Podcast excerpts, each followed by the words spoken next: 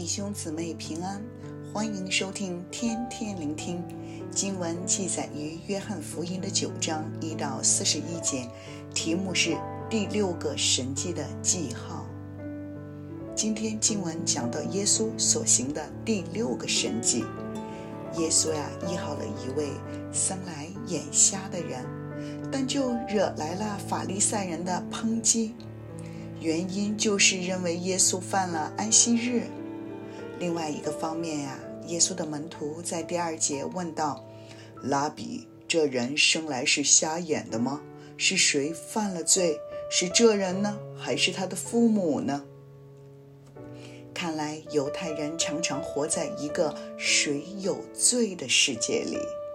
在第三节，耶稣回答说：“也不是这人犯了罪，也不是他父母犯了罪。”要是在他身上显出神的作为来，耶稣着眼的不是谁有罪，而是看见瞎子的本身。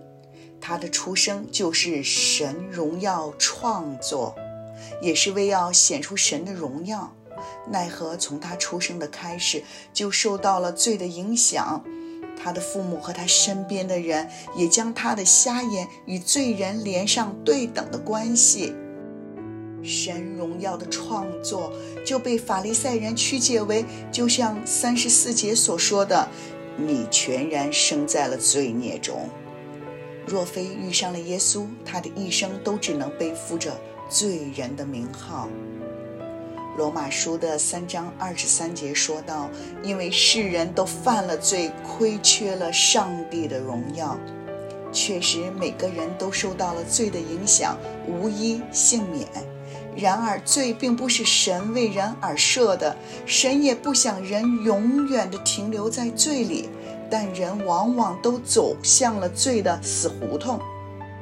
犹太人呀，严守律法，为了避免犯罪得罪神，同时当人只要有一丁的行为犯了安息日的规条，就像耶稣曾在安息日吩咐人拿走褥子，又或者像这个事件中。用手揉合了泥土与唾液，这个动作都被法利赛人呀视为了不守安息日，那个人呐就罪该万死。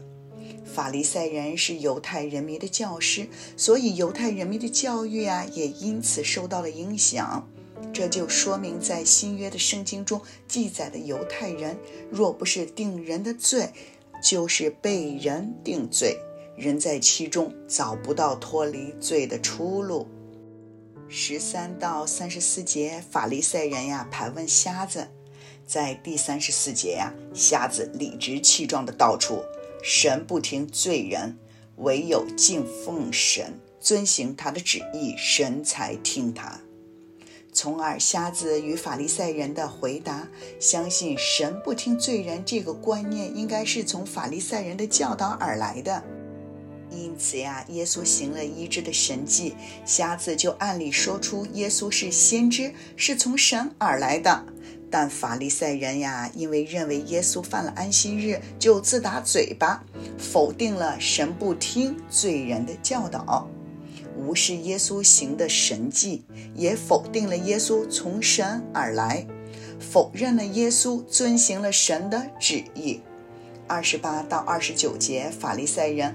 更加恼羞成怒地骂瞎子：“你是他的门徒，他们是摩西的门徒。神对摩西说话是我们知道的。”原来法利赛人将真理源头直指摩西。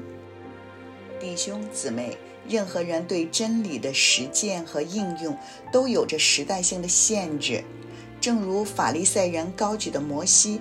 他曾允许人家休妻，是因为当时的以色列人的心硬，才因时第宜地定下了休妻的制度。但不能将休妻的制度高举为真理，也不能将休妻的制度套用到其他的时代。所以，我们要求圣灵的指引，如何在我们身处的时代活出真理。再者，耶稣在第五节说道：“我在世上的时候是世上的光。”耶稣是光，来到了世上。从前人活在了罪中，看不见光；若人不醒悟过来，知道自己是活在了罪中，就成为灵性的瞎子，继续活在了罪中。神爱我们，所以在第三十四节，耶稣说：“我为审判到这世上来，叫不能看见的可以看见。”这时，神的律法就起了大作用。罗马书的三章二十节说：“所以凡有血气的，没有一个因行律法能在神面前称义，因为律法本是叫人知罪。”透过神的律法，显明没有一个人能因行律法在神的面前称义，这是人醒悟过来的第一步。然后在无力自救的情况下，人需要救主。借着耶稣基督，人不单能从死亡中走出来，更恢复了至神原先荣耀的创造中，活出荣耀神的生命。人就可以看得见神所赐的生命之道。弟兄姊妹，神与耶稣看瞎子是让神得荣耀的作为，同样，神与耶稣看你和我也是让神得荣耀的作为。当然了，我们同样也受到了罪的影响，活在了罪恶过犯中，曾被人定罪。或者自己定自己的罪，别人的罪，但神更要借着耶稣基督的救赎，显出将我们从死里救出来的荣耀作为。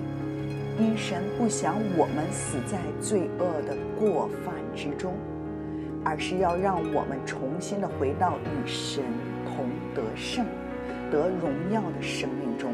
祝福大家。